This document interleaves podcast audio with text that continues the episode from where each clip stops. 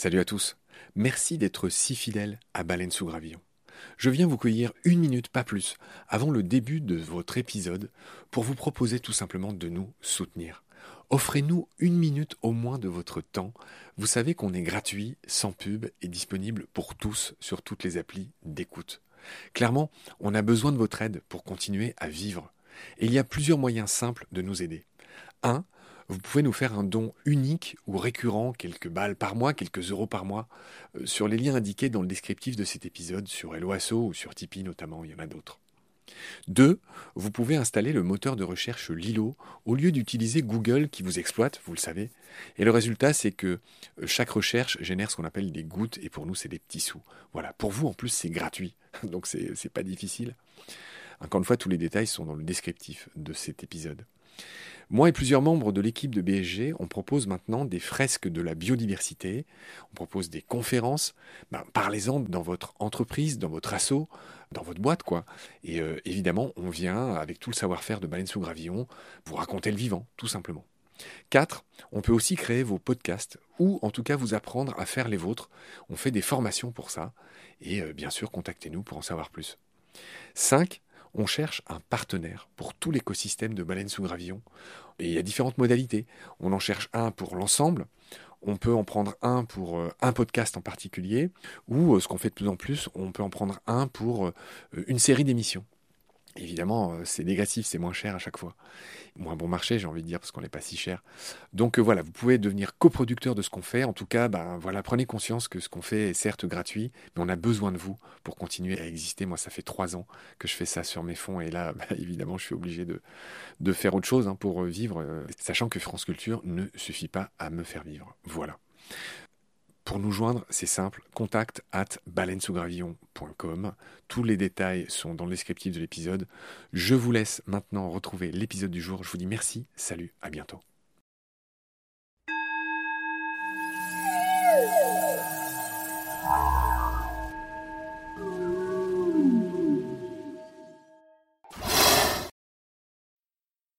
Les réactions des gens vont vachement varier donc en fonction de l'intérêt, des valeurs, des croyances qu'elles ont mais elles vont aussi en fait beaucoup varier en fonction euh, du rapport qu'on a euh, avec ces animaux, euh, notamment du degré de parenté qu'on a pour eux. On va être beaucoup plus empathique envers des mammifères ou dans une moindre mesure des oiseaux que des insectes. Quand il y a des actions de gestion des écrevisses de Louisiane ou alors de X poissons ou mollusques invasifs, personne ne s'en préoccupe jamais quand ça commence à toucher aux perruches à collier ou aux chats domestiques, bah là forcément euh, ça va euh, engendrer des levées de boucliers. Alors que c'est vrai que d'un côté euh, vraiment purement gestion des espaces naturels, bah, les questions qui se posent sont les mêmes. En fait, si on prend pas en compte le côté social, c'est on a une espèce, elle impacte négativement nos espèces autochtones, donc on va mettre en place différentes mesures. Il y a des espèces où en fait on n'a pas du tout à prendre en compte la vie du public, et il y a des espèces comme le chat où bah, là ça va être très très présent, voire même des fois ça peut être bloquant hein, dans certains cas. Antoine Adam est étudiant en écologie et gestion de la biodiversité. Antoine est spécialiste du problème énorme que posent les chats pour la biodiversité. Dans les premiers épisodes, nous avions posé les bases de ce problème. Depuis 2015, une intéressante étude est en cours en France concernant l'impact des chats sur la biodiversité. Ce projet est mené par la Société française pour l'étude et la protection des mammifères, la SFEPM, et le Musée national d'histoire naturelle. Il s'agit d'un programme de sciences participatives invitant les propriétaires de chats de toute la France à renseigner la fréquence et la nature des proies rapportées par leur animal. Cette étude est toujours en cours et les premiers résultats indiquent que les proies identifiées concernent plus de 200 espèces d'animaux. D'abord les mammifères, mulots, campagnols, musaraignes, souris domestiques, mais aussi des lapins, sont majoritaires, avec deux tiers, 66% des proies, rapportées par les chats domestiques. Deux tiers de rongeurs donc, suivis par les oiseaux, surtout le fameux moineau domestique, qui a tendance à disparaître de nos villes, le merle noir et le rouge-gorge, si familier, si aimé de nos jardins. En tout, les oiseaux représentent 22%, presque un quart des proies des chats. Les résultats montrent également que la prédation du chat apparaît comme une des trois causes dominantes dans la mortalité des oiseaux de jardin. L'animal cible également les chauves-souris, les reptiles, les lézards et les orvets, et dans une moindre mesure les poissons, les amphibiens, les araignées et les insectes. Et je salue ici mon ami suisse Boris, dont tous les poissons, dans sa petite mare, ont été boulottés par son chat. Sur l'ensemble des proies identifiées, plus de la moitié ne sont même pas consommées. Le chat domestique ne tue donc pas pour se nourrir. L'animal a été domestiqué il y a plus de 9000 ans, mais il a conservé ses instincts de chasseur, contrairement au chien, qui a lui coévolué avec l'homme. Même si votre chat est bien nourri, il va donc continuer à chasser. Cela fait partie de sa nature. Le chat, le tueur en série, était trop mignon. Suite et fin. C'est parti. Salut Antoine. Salut Marc. Je suis content de te retrouver, tu es à Montpellier, moi je suis à Paris. On s'est donné la difficile mission qui va nous fâcher avec tous nos amis, nos grands-mères, nos parents, euh, les auditorices, je ne sais pas, ils vont se dire euh, ces deux-là n'aiment pas les chats, c'est pas du tout le cas. Toi tu en as eu plein euh, dans ta vie. Moi, il se trouve que bon, mes parents en avaient aussi. bon voilà, on n'est pas du tout des ennemis des chats, mais on explique qu'il y a un gros problème aujourd'hui en France avec les chats. On a vu la dernière fois que des chats, il y en avait 15 millions en France. La population de chats grandit beaucoup plus vite que celle de chiens, pour des raisons que j'aimerais connaître. Il y a 20 ans, il y avait à peu près autant de chats que de chiens, et là il y a 15 millions de chats et seulement 7 millions, 8 millions de chiens. J'aimerais bien que quelqu'un m'explique, si quelqu'un le sait, il peut le dire sur la page de Baleine sous Gravillon. Donc avec toi la dernière fois, on a passé beaucoup de détails en revue, j'invite les auditoristes à se repencher sur cet épisode, et je voudrais commencer celui-ci en précisant que le chat n'est pas le seul responsable de tous les maux de la disparition des espèces en France. Et donc, avant de dire quelles sont ces autres causes qui menacent la biodiversité, je voudrais justement parler de l'impact global sur la biodiversité de ce qui se passe en France et dire qu'un quart des espèces de faune sauvage en France est menacé. Est-ce que, Antoine, tu peux m'expliquer pourquoi un quart des espèces en France est menacé Par quoi, en l'occurrence? Ça dépend, hein. bien sûr, les causes sont multiples, hein. surtout les causes s'ajoutent. La première cause, unanimement reconnue, c'est la dégradation des habitats. Donc ça va être soit la perte sèche des habitats, par exemple si on construit voilà, du béton sur une forêt, bah, on perd l'habitat. Mais ça peut être aussi juste sa dégradation, notamment avec euh, la fragmentation des habitats, quand on va découper euh, une forêt avec des routes, etc. Euh, ça va être aussi juste la perte de qualité des habitats. Ah bah, typiquement, on en parlait un peu, mais avec les espèces invasives qui vont faire de la concurrence, qui vont réduire le nombre de proies disponibles pour les espèces autochtones, ça va aussi dégrader l'habitat. Voilà, c'est un petit peu tout ça. C'est la dégradation vraiment des habitats à large échelle qui est la première cause de disparition de la biodiversité. Après, on va aussi avoir euh, notamment la surexploitation des ressources. Donc voilà, ça c'est euh, typiquement les enjeux aussi de déforestation, de surpêche, etc. Et puis donc bah, la troisième cause, ce serait justement vraiment l'impact direct des espèces invasives. Ouais, j'essaye de pas trop donner de chiffres. C'est vrai qu'il faut pas en donner trop, mais il y en a un qui va permettre à tout le monde de comprendre. Tu parlais d'artificialisation des sols. Hein. c'est ça le premier problème. Hein. c'est un mot pudique pour dire bah, juste la destruction des habitats. Hein. Tu l'as dit, couler du béton là où il y avait une forêt. Donc l'artificialisation des sols concerne 65 000 hectares par an en France.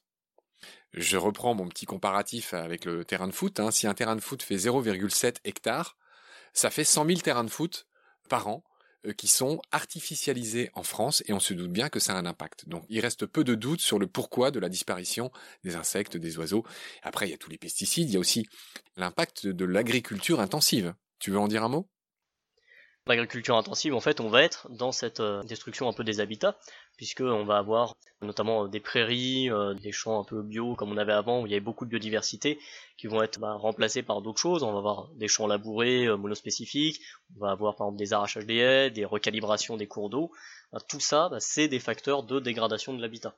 Et donc effectivement, l'agriculture gère une surface très importante sur notre territoire, et donc forcément, de fait, hein, euh, il y a un impact aussi euh, très fort, en tout cas une responsabilité euh, très forte.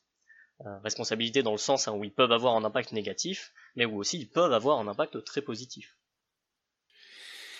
Je voudrais continuer, je vais encore donner deux chiffres pour que chacun puisse se situer. La France appartient au top 10 des pays comptant le plus grand nombre d'espèces menacées. Et la France, toujours elle, héberge 10% de la biodiversité mondiale selon l'Office national de la biodiversité. Est-ce que tu me confirmes ces chiffres? Alors je te confirme, mais attention, il y a un piège, c'est que quand on parle de la France, il ne faut pas oublier que la France, ce n'est pas seulement la métropole, qu'on a la chance euh, voilà, d'avoir des territoires euh, à droite à gauche, hein, notamment la Guyane, la Polynésie, bah, qui ont aussi toute une diversité qu'on n'a pas du tout chez nous, qui est totalement différente, et où aussi il y a des espèces euh, qui sont en danger. Et donc voilà, c'est aussi grâce ou à cause de ces territoires qu'on a un chiffre si élevé, c'est parce que bah, la France en fait gère beaucoup de terrain dans beaucoup d'écosystèmes différents. Voilà, les rappels que je viens de faire, c'était pour dire qu'il euh, y a des problèmes qui sont globaux, qui sont multifactoriels, et le chat, qui nous préoccupe aujourd'hui, qui est le thème de notre émission, n'est qu'un de ces facteurs parmi d'autres, ceux qu'on vient de rappeler. Mais c'est un facteur important, ce n'est plus négligeable. Avant de parler des solutions, cher Antoine, je voudrais qu'on parle d'une autre donnée qui est très importante, c'est l'irrationnel. On parlait de déni la dernière fois. La mignonceté des chats, ce sont des animaux qui sont très beaux, c'est des petits félins, c'est des mini-tigres, tout le monde aime les chats, ils sont très beaux. C'est des peluches. Tu me l'as résumé en une phrase dans le document qui nous a servi à préparer cette émission. Euh, peluche, tu vis, t'es moche, tu meurs. Je voudrais que tu me dises, que tu m'expliques euh, quelque chose de très sérieux. Il y a eu des études qui ont été faites là-dessus. Et en effet, la mignonceté des chats, alors je vais pas dire rend les gens cons, mais déforme la capacité à juste affronter la réalité. En fait, moi, c'est par là d'ailleurs que je suis arrivé à m'intéresser un peu aux chats en particulier, parce qu'à la base, euh, je travaille plus sur la gestion des espaces naturels, etc. Et bah, on se rend compte qu'il y a des espèces, quand on les gère, il n'y a aucun problème, et il y a des espèces où on va aller euh, vers des blocages, où on va aller vers des incompréhensions, des réticences.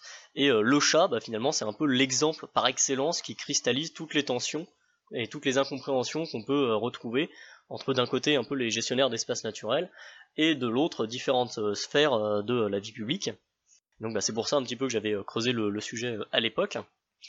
Et donc bah, ces études, elles nous montrent, bon bah déjà on va plus ou moins s'intéresser aux espèces, aux questions éthiques, aux questions de bien-être animal, etc. selon bah, déjà ses choix moraux, ses choix éthiques, ses choix politiques, ses choix religieux, etc. Oui, pardonne-moi de t'interrompre, j'ai souvent parlé avec des propriétaires de chats, et en gros ce qu'ils me disent c'est, bah déjà un, c'est pas de leur faute, et, c'est vrai qu'ils ont raison, ils ont rien demandé les chats. C'est juste, euh, ils sont engouffrés dans, une sorte de brèche, mais involontairement, c'est nous qui les avons ramenés un peu partout. Et ces gens ont raison de dire ça. C'est à nous de trouver la solution et on va en parler des, solutions. Il y en a quelques-unes qui marchent. Tu parlais des réactions des gens en fait. Les réactions des gens vont vachement varier, donc en fonction de l'intérêt, des valeurs, des croyances qu'elles ont, mais elles vont aussi en fait beaucoup varier en fonction euh, du rapport qu'on a euh, avec ces animaux, notamment du degré de parenté qu'on a pour eux. C'est-à-dire qu'on va être beaucoup plus empathique envers euh, des mammifères ou euh, dans une moindre mesure des oiseaux que euh, des insectes. C'est-à-dire quand il y a des actions de gestion des écrevisses de Louisiane ou alors de X poissons ou mollusques invasifs, personne ne s'en préoccupe jamais. Bon bah déjà quand ça commence à toucher aux perruches à collier ou aux chats domestiques, bah là forcément ça va engendrer des levées de boucliers. Alors que c'est vrai que d'un côté vraiment purement gestion des espaces naturels, bah, les questions qui se posent sont les mêmes. En fait, si on prend pas en compte le côté social, c'est on a une espèce, elle impacte négativement euh, nos espèces autochtones, donc on va mettre en place euh, différentes mesures. C'est vrai qu'il voilà, y a des espèces où en fait euh, on n'a pas du tout à prendre en compte la vie du public, et il y a des espèces voilà, comme le chat où bah, là ça va être très très présent, voire même des fois ça peut être bloquant hein, dans certains cas, puisque forcément les décideurs, voilà, on n'est pas dans une technocratie, hein, c'est-à-dire qu'on va avoir des scientifiques qui vont faire de la donnée, qui vont produire des résultats, ils vont amener ça à des politiques, les politiques bah, vont regarder bien sûr les données des scientifiques, mais vont aussi regarder euh, l'état euh, du débat public. Sauf que ce débat public, des fois, il est euh, peu bloqué, soit carrément il va y avoir de la désinformation ou de la mésinformation d'autre côté. Bah, du coup, ces données scientifiques, des fois, sont juste relayées comme étant un avis parmi tant d'autres, et ça peut retarder la mise en place de mesures de gestion. Donc là, je parle bien sûr pas du tout que pour le chat, hein, vraiment d'un niveau global. Et le problème, c'est que bah, ce retard, ça va se traduire par des impacts négatifs sur des populations, des écosystèmes, voire des fois hein, sur euh, des euh, disparitions. Pour revenir au cas du chat, on sait qu'il y a au moins 13 extinctions qui ont été empêchées grâce à des mesures prises, euh, comme celles qu'on va voir ensuite. en général, hein, pour le coup, c'est des mesures assez drastiques. des moments où si le débat avait plus traîné, peut-être qu'on aurait dû rajouter à la liste des 63 espèces déjà éteintes à cause des chats, bah, une 64e ou une 65e.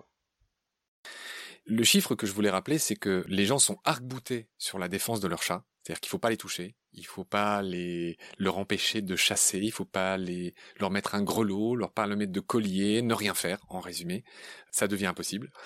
Mais tout en niant les problèmes qu'occasionnent leurs chats, les Français sont très capables de dire à hauteur de un Français sur quatre que oui, euh, il y a un grand risque pour la biodiversité et qu'il faut faire quelque chose.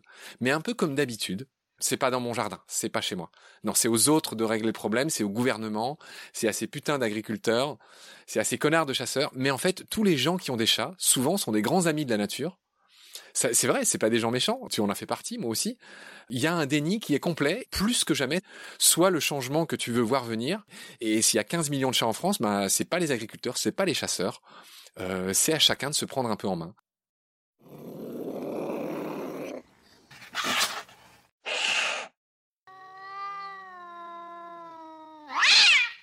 Antoine, on va aborder enfin les solutions. C'est pas le tout de dire qu'il y a un problème avec les chats. On a essayé de le faire de la manière la plus honnête possible, euh, en citant des études que les gens pourront retrouver partout sur Internet.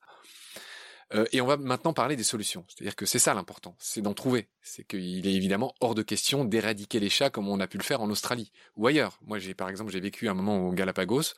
Au Galapagos aussi, les chats ont représenté un problème. Ils ont été éradiqués. On va commencer par parler des solutions, Antoine je vais te laisser me citer celle qui tombe sous le sens, qui est sans doute la plus importante.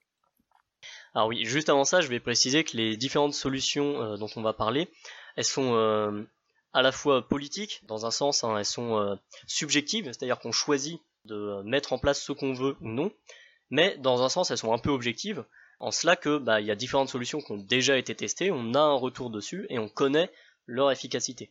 Donc en gros, on va voir un petit peu là ce qui existe et connaissant leurs efficacités, après à chacun de faire euh, ses choix, euh, que ce soit au niveau euh, global ou au niveau individuel.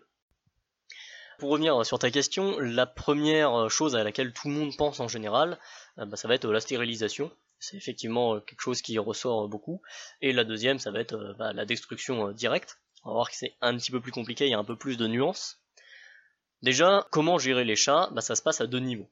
Il y a vraiment le niveau politique, qu'est-ce qu'on va pouvoir faire à un niveau global, à un niveau réglementaire, etc. Et euh, qu'est-ce qu'on peut faire à une échelle individuelle, soi-même chez soi. Alors pour commencer, on va euh, déjà un petit peu présenter euh, les différentes choses qu'il va y avoir au niveau politique. Ça va être quand même plus simple, et puis on va descendre comme ça un peu vers le plus spécifique. Donc la première chose, bah, effectivement, ça va être le travail sur la législation, qui va encadrer par exemple la stérilisation et l'identification obligatoire de l'ensemble des chats. Ça, c'est quelque chose qui est souvent demandé d'ailleurs aussi par les associations euh, animalistes. Ça, pour le coup, c'est un point d'accord. Tout le monde est à peu près d'accord sur le fait qu'il faut euh, mieux stériliser, mieux contrôler les naissances, mieux contrôler les filières, éviter voilà que les animaux soient donnés à droite à gauche à n'importe qui, éviter qu'ils soient revendus pareil à droite à gauche euh, à n'importe qui par n'importe qui. Au niveau législatif aussi, ben on pourrait avoir un encadrement beaucoup plus dur des ventes ou des dons d'animaux, voire carrément une interdiction des dons d'animaux, un encadrement euh, des ventes qui soit uniquement fait par euh, des éleveurs. finalement, en somme, avoir euh, un chat domestique qui soit géré bah, comme un animal domestique, avec des éleveurs qui vont créer cet animal de compagnie et le vendre pour servir de compagnie. Mais je me permets de te couper, t'imagines bien que les gens ne vont pas adhérer à ça. T'imagines bien que les gens, et ça fait des siècles, voire des millénaires, que les chats, voilà, se donnent, ils font partie de nos vies, tout le monde en a si demain tu dis ah bah non les chats c'est terminé, on arrête de se les refiler, etc. Enfin les gens ils, vont pas être d'accord. Il y a des animaux où euh, ça va être accepté, pour les chats ça ne l'est pas. Pour autant, voilà, n'importe qui ne peut pas faire euh, se reproduire euh, des animaux exotiques, par exemple. Plein d'animaux sur lesquels il y a déjà de la réglementation. le fait est que c'est une solution qui existe. Là, pour l'instant, on va pas trop se pencher sur voilà, les problèmes éthiques, sociaux. C'est déjà voir ce qui est possible, ce à quoi des gens ont réfléchi, ce qui a déjà été mis en place. Ça, ça existe pour d'autres animaux. Par exemple, quand vous faites de la fauconnerie, euh, vous ne pouvez pas chez vous élever des aigles et euh, les donner à vos voisins. ça ne se fait pas, c'est encadré, euh, ce sont des animaux protégés. sur le chat, ça se fait pas, mais ça pourrait se faire. Ouais, il va falloir affronter la force de l'évidence. C'est des animaux qui vivent avec nous depuis des millénaires. Donc voilà, on comprend bien que c'est nécessaire, mais voilà, on comprend aussi la, levée de boucliers.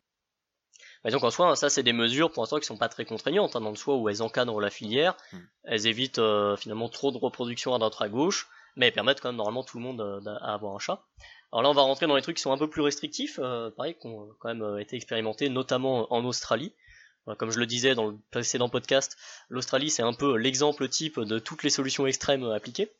Donc ça, ça va être soit de mettre en place un permis pour avoir des animaux de compagnie, donc ça, c'est pareil, c'est quelque chose qui est très souvent proposé aussi par les associations euh, de défense des animaux.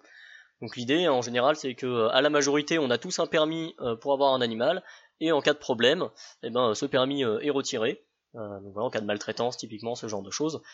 Si on a une, identification, stérilisation obligatoire, qu'on se rend compte que les gens ne respectent pas ces règles, bah, ils n'ont plus le droit d'avoir des animaux de compagnie par la suite. Et ça, c'est le cas en Australie. C'est-à-dire qu'en Australie, il y a besoin maintenant d'avoir un permis pour avoir un chat?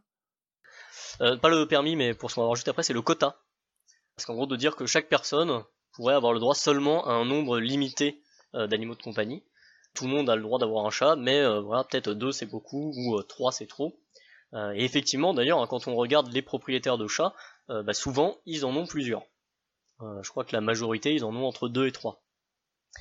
Pareil, c'est des solutions qui sont à l'étude, qui permettent quand même à tout le monde d'avoir un peu d'animaux de compagnie, mais pas trop. Ça, c'est typiquement une mesure de régulation. Alors ça, c'est des choses qui vont bien sûr s'appliquer uniquement aux chats propriétaires, hein, aux chats qui sont dans les filières. Autre chose qui peut être mis en place, ça va être soit des confinements, soit des couvre-feux. Euh, bon bah le confinement, euh, bah là on voit bien l'idée. Hein, ah oui, c'est un terme à la mode. On est, on est en plein dedans nous-mêmes. Tout à fait. Tout le monde voit bien euh, ce que ça représente. Hein, du coup, ces deux termes. Mais voilà, le confinement, bah, c'est simplement vous avez le droit d'avoir un chat, mais c'est automatiquement un chat d'appartement. Voilà, il y a des chats qui vivent toute leur vie en appartement c'est euh, techniquement faisable. Souvent les gens me disent notre chat, euh, on peut pas l'empêcher de sortir, etc. Allez voir un petit peu ce que font les Australiens. Ils font des enclos à chats. C'est des systèmes de herses, etc. qui mettent sur les murs pour pas que leur chat arrive à sortir du jardin, etc. La solution un peu plus soft, c'est la solution du couvre-feu. C'est simplement de se dire bon bah mon chat il sort la journée, mais euh, le soir je le rentre chez moi et il ressort le matin. Parce qu'en fait les moments où ils vont avoir le plus d'impact, hein, c'est à l'aube et au crépuscule, c'est-à-dire là où la nature est souvent très très active. Euh, puisque bah, ça va être les périodes d'activité euh, des petits rongeurs, des petits micro-mammifères. Typiquement le matin, c'est les moments où les oiseaux vont beaucoup chanter, se mettre en avant, ils vont être plus vulnérables, et le soir, bah, ils vont plutôt être en train de s'endormir.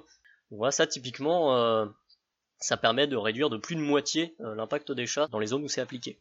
Ouais, dans l'épisode avec François Moutou qui était consacré aux chauves-souris, François avait expliqué qu'il y avait une expérience célèbre qui a consisté à mettre une GoPro sur un chat. Le propriétaire a découvert que le chat il sortait une grande partie de la nuit qui chassait. Et qu'en fait, avant l'expérience, le propriétaire disait non, non, moi mon chat il reste chez moi, il dort toute la nuit. Et en fait, il s'est rendu compte lui-même que non, non, le chat en fait il sort, il chasse, il tue, il revient, il est là le soir, il est là le matin. Euh, les propriétaires ont l'impression qu'il est tout gentil, mais en fait, il est allé euh, chasser euh, dehors. De la même manière qu'on disait que les gens avaient beaucoup de mal à estimer le taux de prédation, effectivement, il y a pas mal d'études qui montrent que aussi les gens en fait ne savent pas du tout ce que fait leur chat. Alors pour ça d'ailleurs, il y a des systèmes, hein, vous pouvez acheter des kitty cam, c'est justement des petites webcams à mettre sur des colliers. il me semble en plus il y a un petit tracé GPS qui permet de voir bah, où se balade votre chat et de voir un petit peu ce qu'il fait de ses journées. Donc voilà, si vous êtes très curieux, euh, ça, peut valoir le coup de tenter l'expérience.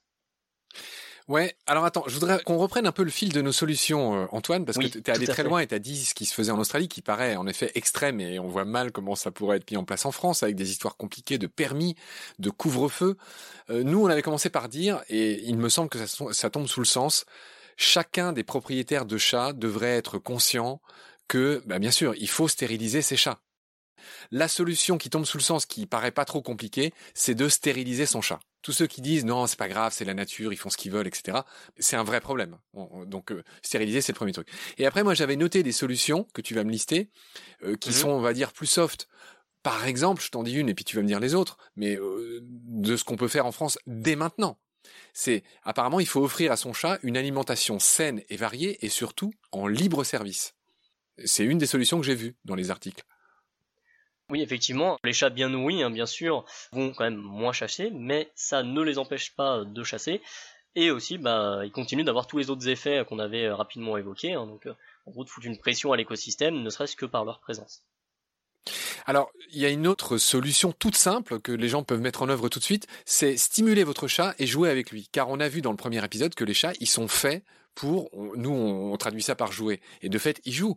Mais c'est un entraînement à la chasse, en fait. C'est ça chez les félins. Il suffit de regarder les reportages sur les lions.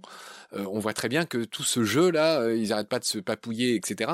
Eh bien, c'est des mini-entraînements à la chasse. Donc il faut jouer avec votre chat, il faut le stimuler, parce que lui, son instinct, qui ne s'est pas estompé au fil des millénaires, c'est de chasser. Quelles sont les autres euh, solutions globales? Parce que tu as bien, tu as bien dit au début, il faut distinguer les solutions globales à l'échelle d'un pays, par exemple, et les solutions que chacun peut mettre en œuvre chez soi. Donc là, on est en train d'envisager les solutions globales. Je te laisse terminer. Pour continuer un petit peu sur la lignée du confinement du couvre-feu, qui a été euh, aussi expérimenté, c'est des zones d'exclusion. Ça va être par exemple dans un parc national. Dans cet endroit, les chats devront être confinés. On disait aussi, euh, c'est des mesures assez drastiques en Australie avec euh, les enclos à chats, ils n'ont pas le droit de sortir. Les gens rigolent pas trop là-dessus, ils vont pas trop se dire euh, oui mais moi c'est pas grave, mon chat va sortir, puisque la solution la plus radicale, hein, bah, ça reste l'autorisation à la chasse ou au piégeage. Et donc ça, bah, effectivement, c'est ce qu'on retrouve en Australie. Votre chat est censé rester à l'intérieur, votre chat propriétaire, et s'il sort, bah, il a du coup une chance de se faire carrément tuer par les campagnes d'éradication. Ça, il y a peu de chances que ça arrive en France. C'est un petit peu ce dont avait parlé euh, Willy Schren, le président de la fédération euh, de chasse, euh, il y a quelques mois, ce qui avait provoqué un bon gros tollé à l'époque. Mais voilà, faut savoir que là-bas, eux, c'est comme ça qu'ils gèrent. Qu'est-ce qu'il a dit, Willy Schren Il avait dit, il me semble, que ça serait pas mal de piéger les chats à plus de 300 mètres des maisons, ou quelque chose comme ça. D'un point de vue vraiment technique, gestion des chats, ça a du sens, quoi, sa proposition, puisque c'est ce qui est fait ailleurs. Après, c'est sûr qu'en France, euh, si on dit à partir de demain les chats seront piégés euh, quand ils sortent, euh, ça passe pas du tout. C'est des choses qui sont faites ailleurs. D'ailleurs, en général, hein, quand on a des politiques vraiment restrictives sur les chats, notamment sur des îles ou des endroits voilà, où on a des gros enjeux, en général, c'est l'option qui est privilégiée, hein, l'éradication, c'est simple et rapide. Nous arrivons à la fin de ce troisième épisode. J'aurai le plaisir de te retrouver très vite pour continuer à expliquer les solutions dans un quatrième et dernier épisode. Salut Antoine, prends soin de toi. Salut Marc.